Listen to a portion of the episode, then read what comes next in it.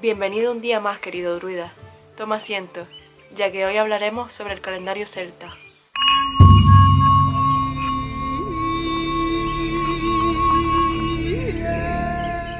Empezaré explicando por lo más general e iré profundizando poco a poco. Hay que tener en cuenta que este calendario dudo que fuese utilizado literalmente por todos los pueblos celtas, pues se extendieron mucho y tenían diferentes influencias, así como sus propios métodos.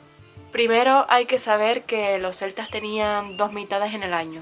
Una mitad de luz, que comienza más o menos por Beltane, y una mitad de oscuridad, que empieza más o menos por Samhain es decir, primavera-verano y otoño-invierno. Los meses eran un ciclo lunar completo, empezando siempre por la misma fase lunar. No se sabe a ciencia cierta si esta fase lunar era luna llena o luna nueva, pero con el significado que le daban los druidas a este astro, lo más probable es que fuese en luna nueva, ya que es el nuevo comienzo del camino de la luna, creciendo una vez más hasta su máximo poder. Por cierto, si no sabes lo que es un druida y quieres saber curiosidades sobre ellos, te dejo por aquí arriba un link. Entonces, también en el mes se consideraba que tenía dos mitades, la mitad de luz, luna creciente, y la mitad de oscuridad, luna menguante, sirviendo esta segunda mitad como Atenous, o renovación. Todo esto era muy a tener en cuenta, sobre todo para los rituales, teniendo así el mes dos quincenas, aproximadamente la mitad de luz y la mitad de oscuridad. Ya sabemos que los meses no terminan en días concretos, ya que la fase lunar a veces dura 29 días, otros 30. De ahí nacen los meses afortunados y desafortunados. Los meses afortunados o matos eran los que tenían 30 días, en cambio los meses desafortunados o amatos eran los que tenían 29 días. En el año ellos normalmente tenían 12 meses y digo normalmente porque habían años que variaban y tenían 13. Y esto pasa porque cada dos años y medio se añadía un mes especial, intentando ajustarse al año solar. ¿Por qué sucede esto? Porque el ciclo lunar no tiene la misma duración que el ciclo solar, sobrando a X años un mes y solucionándolo añadiendo un mes extra especial. Documentándome a fondo sobre este tema, de sorpresa me encontré con el canal de Solitude of Alana, que muchos seguro que ya lo conocerán, y la verdad es que me quedé maravillada con su canal y su vídeo. Así que les dejo en la cajita de descripción el vídeo de ella para que vean la explicación de por qué este desajuste, ya que me parece absolutamente acertada la explicación y creo que no se puede explicar mejor. Muchas gracias Alana y os aconsejo visitar su, su, canal. Y volviendo al tema, el ciclo volvía a comenzar a los 5 años ya que ya se había ajustado. Entonces, como dije antes, nacían estos años especiales que tenían 13 meses teniendo dos meses especiales. Realmente estos dos meses se iban intercalando entre ellos.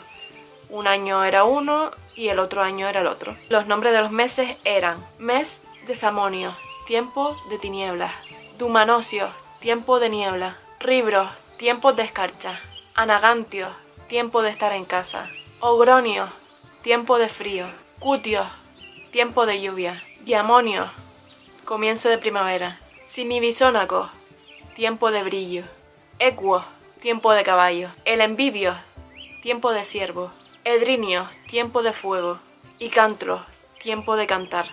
Y luego estaban los meses especiales que ya dije antes que eran Sonocingo y Mit. De Mit eh, realmente solo tenemos una pequeña parte ya que en donde se encontró la información estaba partida y no se sabe realmente el nombre completo. Y ahora seguimos con el día. El día comenzaba y terminaba cuando el sol salía o se ocultaba en el horizonte. No como nosotros que empezamos y acabamos el día a las 12 de la noche. Así que sus días variaban continuamente ya que en verano sus días eran más largos y en invierno eran mucho más cortos. Ahora hablemos un poco del calendario. Eh, se dice que realmente al comienzo el calendario solo era lunar, intentando alinear y llevar un máximo control sobre la agricultura y los ciclos agrícolas. Pero con la influencia de otras culturas como la romana se transformó en lunisolar, intentando conciliar el desajuste del sol, aunque para los celtas realmente el sol tenía mucha menos importancia. Los druidas se encargaban sobre las averiguaciones astronómicas y astrológicas, siendo necesarias para calcular los ciclos del año, por lo que su arte quedó reflejado en una gran placa de bronce que fue encontrado en Coligny. Y por eso le dieron ese nombre, Coligny, porque fue encontrado en Francia, en un pueblo. Así que básicamente este calendario va sobre los certacalos. Se considera el calendario más antiguo que existe y aunque no esté completo se pudo sacar gran información de él. Para los celtas su año nuevo era en Samonio, en las tres noches de Samain. Aunque esto últimamente está quedando bastante en duda, no quedando muy claro, pero hasta que no saquen nada oficial dejaremos como año nuevo Samain. Primavera, verano, otoño, invierno, la naturaleza y la vida es un proceso que nunca acaba, un gran ciclo que no se puede estancar y que tiene todo un simbolismo energético. Los celtas tenían cuatro festividades, que más tarde se le añadieron otros cuatro, llamados los sabbats o el descanso del trabajo, que realmente esto es algo actual, no es que ellos lo llamaran así.